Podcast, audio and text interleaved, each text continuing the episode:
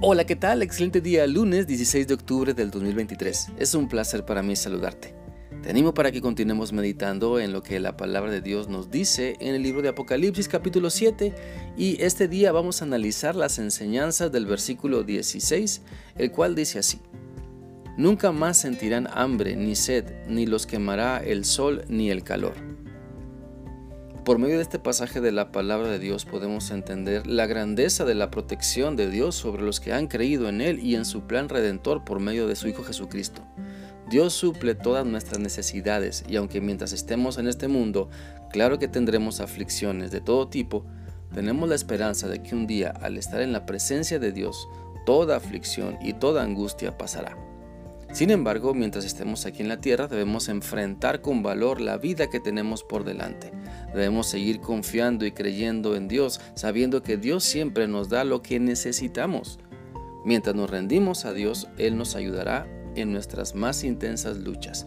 Mientras obedecemos la voluntad del Señor, seremos fortalecidos para no creernos solos, para no pensar que nada vale la pena, para no pensar que todos están en nuestra contra, sino renovar nuestras fuerzas y nuestra manera de ver la vida.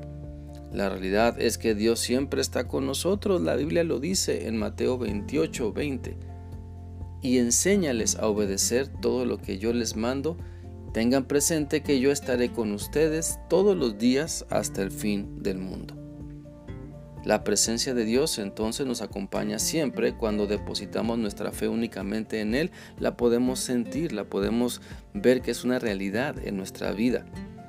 Su presencia está con nosotros en sus planes, en sus propósitos, cuando no andamos entonces renegando de la vida porque no la entendemos, cuando pensamos que el mundo es bien injusto con nosotros, entonces no estamos entendiendo que el Señor va con nosotros. Sabes, la presencia de Dios en ti por medio de su Espíritu Santo nos ayuda para entender que lo más importante es seguir a Cristo, sus enseñanzas. No es acumular bienes para sentirnos importantes. La vida no se trata de tener más saliva para tragar más pinole, sino usar lo que Dios nos da para que muchas personas conozcan de Cristo, para servir a otros por amor a Cristo pero si tienes una visión de la vida de acumular solamente y satisfacer tu ego con todo eso, entonces no estás entendiendo que todo es de Dios y de lo que Él nos da es que podemos bendecir a muchas personas. Cada necesidad que podemos tener, Dios la quiere suplir. Entonces busquémosle, entendamos lo que debemos cambiar no nos rebelemos contra lo que Dios quiere que hagamos, porque nunca se trata de buscar a Dios a nuestra manera, ¿sabes? Nunca se trata de decirle a Dios lo que tiene que hacer.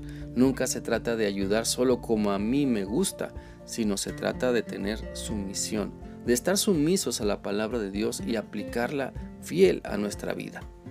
Dice la Biblia en Santiago 1, 17 y 18 lo siguiente. Todo lo bueno que hemos recibido, todo don perfecto viene de Dios, del Padre Creador de todos los astros del cielo, en quien nunca hay cambio ni sombra. Dios nos dio nueva vida por medio del mensaje de la verdad para que seamos los hijos mayores de toda su creación. Aprendamos entonces a ver la provisión de Dios Siempre Él nos da lo que necesitamos, siempre su amor y misericordia se manifiesta en nuestra vida como la necesitamos y no siempre es como nosotros la queremos. Dios nos conoce también que sabe lo que nos hace falta y nos da eso que necesitamos, aunque muchas veces en nuestra visión tan corta de la vida no lo podamos entender. Por lo tanto, alabemos a Dios por lo que tenemos, seamos agradecidos por lo que estamos recibiendo de Dios y basta ya de tanta queja porque nuestro egoísmo no nos deja ver lo maravilloso que es Dios y la abundancia en la que nos permite vivir. Recordemos, la abundancia que Dios nos da tiene que ver con su presencia en nosotros, tiene que ver con la relación que podemos tener con Él, no con cumplir nuestros caprichos. Por lo tanto, te animo para que nos sometamos, para que sometamos toda nuestra vida a Cristo, para que podamos pedirle lo que realmente necesitamos.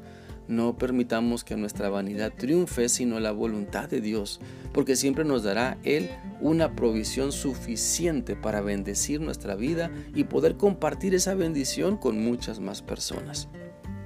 También la Biblia dice en el Salmo 34 del 1 al 4 lo siguiente, Bendigo al Señor todo el tiempo. En mis labios siempre hay una alabanza para Él. Mi alma alaba al Señor. Todos ustedes los que están tristes, escuchen mi alabanza y alégrense. Honren al Señor conmigo, exaltemos todo su nombre, porque consulté al Señor y Él me respondió, Él me salvó de todos mis temores. Espero que esta reflexión sea útil para ti y que continúes meditando en la enseñanza que Dios te ha mostrado hoy. Que sigas teniendo un bendecido día. Dios te guarde siempre. Hasta mañana.